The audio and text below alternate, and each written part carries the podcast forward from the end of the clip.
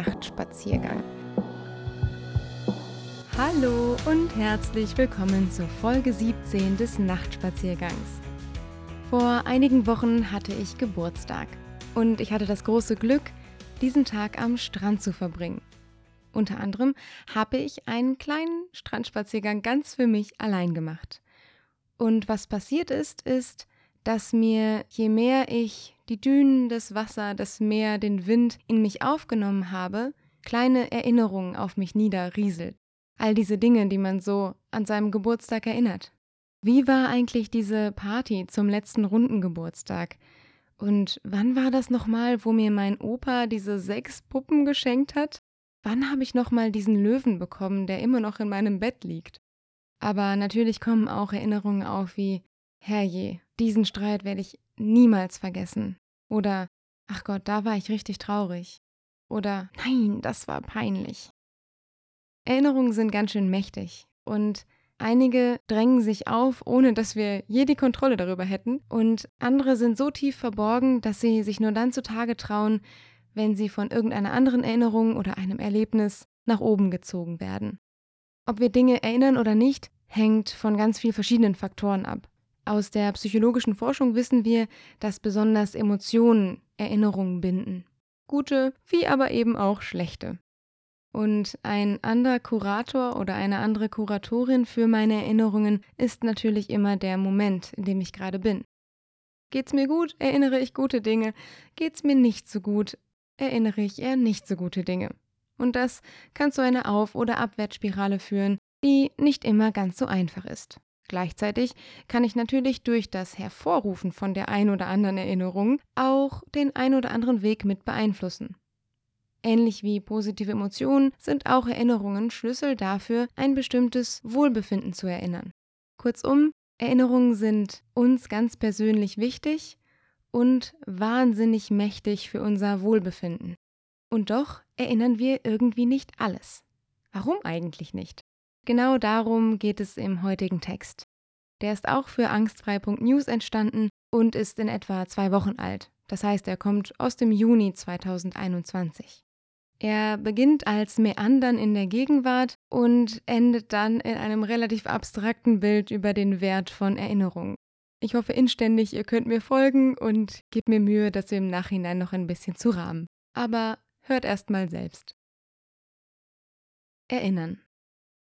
Diesen Moment werde ich aller Wahrscheinlichkeit nach vergessen. Nicht, weil es nicht schön wäre gerade oder es mir schlecht ginge oder weil ich keinen Sinn im Erinnern sehe, sondern eher deswegen, weil ich mittlerweile verstanden habe, wie mein Gedächtnis funktioniert. Ich erinnere vor allem das, was an Gefühle gebunden ist.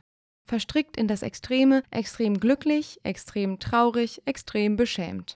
Dieses eine Mal, wo ich mit meinem ersten Freund in der Umkleidekabine des Schwimmbades keusch rumgeknutscht hatte und die Bademeisterin uns hinaus und in zwei verschiedene Umkleiden zitierte. Was habe ich mich geschämt. Ich erinnere mich, wie ich ihren Tadel mit meinem betretenen Blick auswich, als wäre es gestern gewesen. Oder der Moment, nachdem ich das Lied beendet hatte, das ich auf der Beerdigung der Mutter meiner ältesten Freundin gesungen hatte.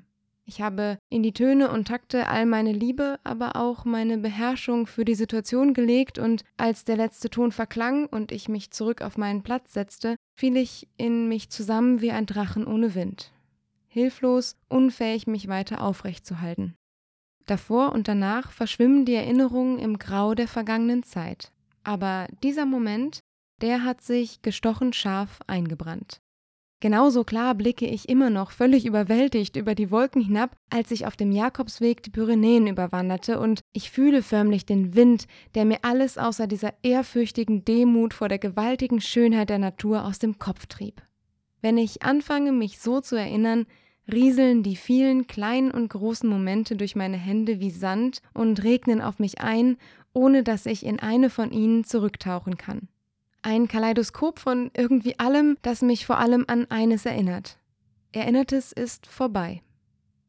Irgendwo zwischen Dankbarkeit und Traurigsein suche ich Halt in der Gegenwart. Ich sehe, wie die Wolken nahezu unbeweglich am Himmel stehen, kneife meine Augen zusammen und nehme dann wahr, wie sie ganz langsam an den Schornsteinen des Hauses gegenüber vorbeiziehen, wundervoll plastisch und kunstvoll konturiert vom Licht der goldenen Stunde. Ich höre das ferne Leben von der Straße heraufziehen, während ich gähne, sorgen die Oropax dafür, dass die Welt vor meinem Fenster für einen kleinen Moment im Resonanzraum meines Mundes dumpf wiederklingt, bevor mein Ausatmen mir die Stille wiederbringt.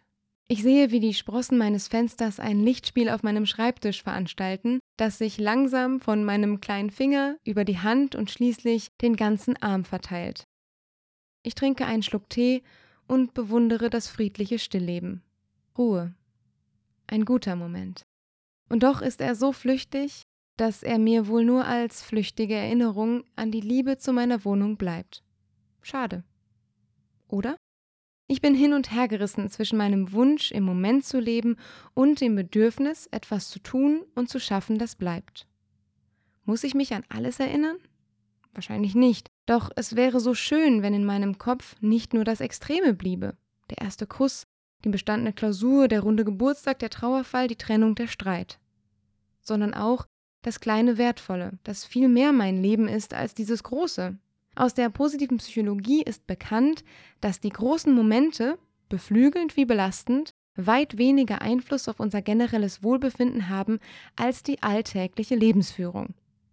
Dauerstress ist viel schädlicher als eine harte Projektphase auf der Arbeit, oder dieser heftige Streit mit der besten Freundin.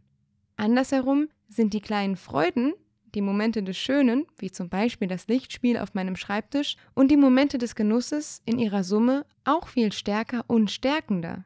Aber warum fallen sie dann so leicht dennoch durch das Sieb unserer Erinnerungen? Vielleicht, weil sie der Sand sind, der den Strand ausmacht und nicht die Muschel, die wir davon mit nach Hause nehmen. Und trotzdem fahren wir an den Strand und nicht zur Muschel. Was ich damit sagen möchte ist, es lohnt sich, viele dieser Sandkörner zu sammeln, weil wir dann einen Strand haben, auf dem wir überhaupt Muscheln sammeln können.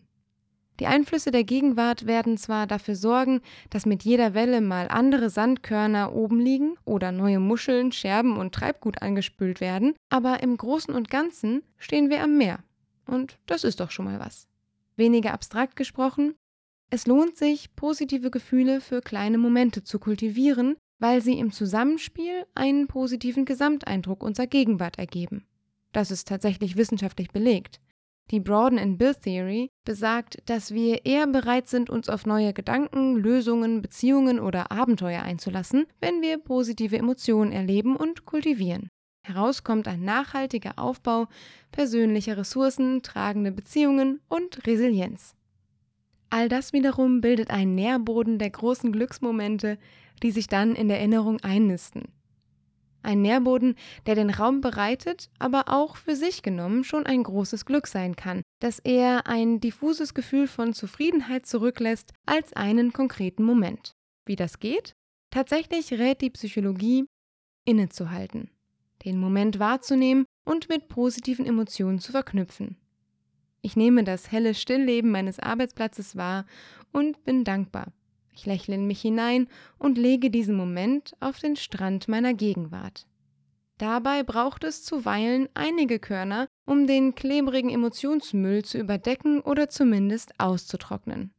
Einige scharfe Felsen werden trotzdem bleiben, aber das macht den Strand vielleicht auch aus. Und die Felsen helfen dabei, dass wir uns nicht verzerrt und nur rosig erinnern, um unsere Gegenwart zu kritisieren oder um eine Beziehung zu vermissen und einer Lebensphase hinterherzutrauern, sondern sie entzerren das Zurückliegende ein bisschen. Vielleicht sollten wir auch viel häufiger da hinaufklettern und schauen, was der Perspektivwechsel mit dem Strand so anstellt. Aber das ist vielleicht Stoff für einen anderen Text. Für heute freue ich mich über das Jetzt und darüber, dass mir beim Schreiben dieses Textes zahlreiche kleine Erinnerungskörner vor die Augen gewandert sind das Klackern des Speckbrettspiels mit meiner langjährigen Freundin in dem Sommer, bevor wir das erste Mal zusammen Urlaub gemacht haben. Der Sonnenschlitz, den das Dachfenster meines alten Dachschlösschens hineingelassen hat und der die Wohnung so friedlich in den Morgen begleitet hat. Der Geruch frisch gemähten Rasens an irgendeinem Samstag meiner Kindheit, der sich so wunderbar friedlich anfühlt. Ich schaue nochmal von meinem Schreibtisch auf in den Neuköllner Sommerhimmel und lächle in mich hinein. Schön ist das. Vielleicht bleibt mir dieser Moment ja doch. Wer weiß. Es ist absolut abgefahren, hier weiterzumachen. Ich habe diese Podcast-Folge vor einigen Wochen angefangen aufzunehmen und das erste Mal, seit ich diesen Podcast begonnen habe, die Pointe aufgespart.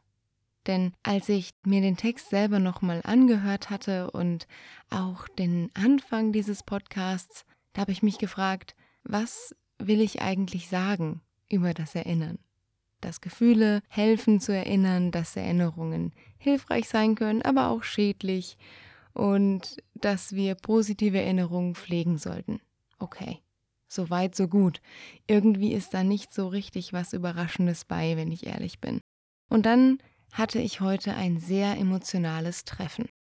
Und dabei saß ich sozusagen mit meinen Erinnerungen barfuß baumelnd am Landwehrkanal und habe am eigenen Leib erfahren, wie mächtig die sind.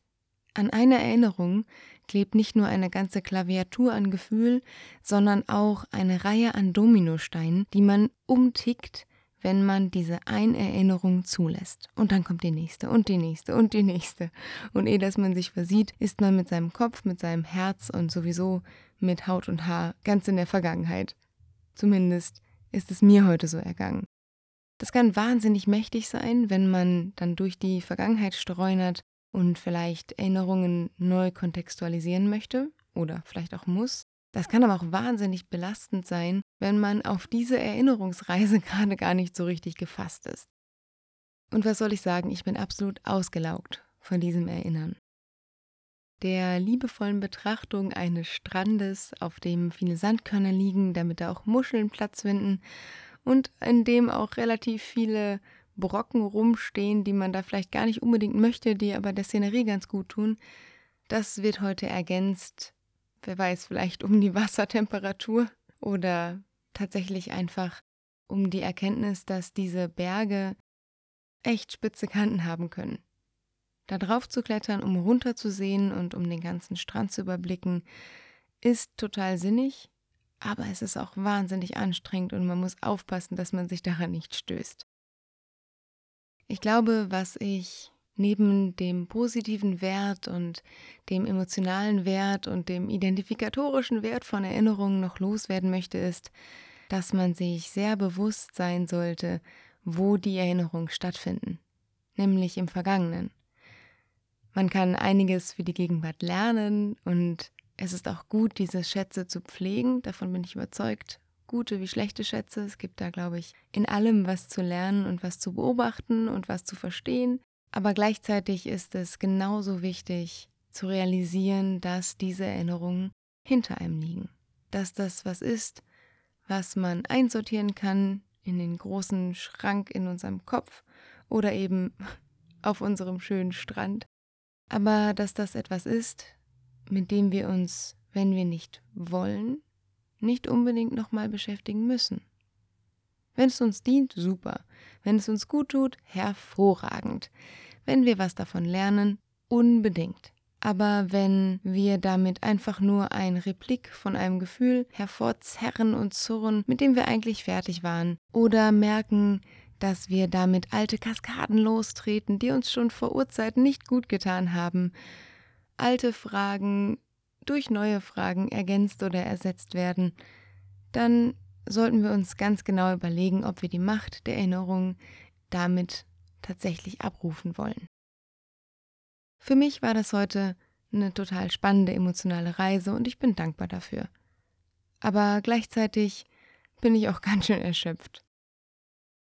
Deswegen lege ich mich jetzt hin, es ist tatsächlich mitten in der Nacht, mach die Augen zu und erinnere mich an den letzten Urlaub, das Bergpanorama, den guten Kaffee, den ich trinken durfte und an die zurückliegende Zeit, die ja nun wirklich relativ viel Dynamisches mit sich gebracht hat.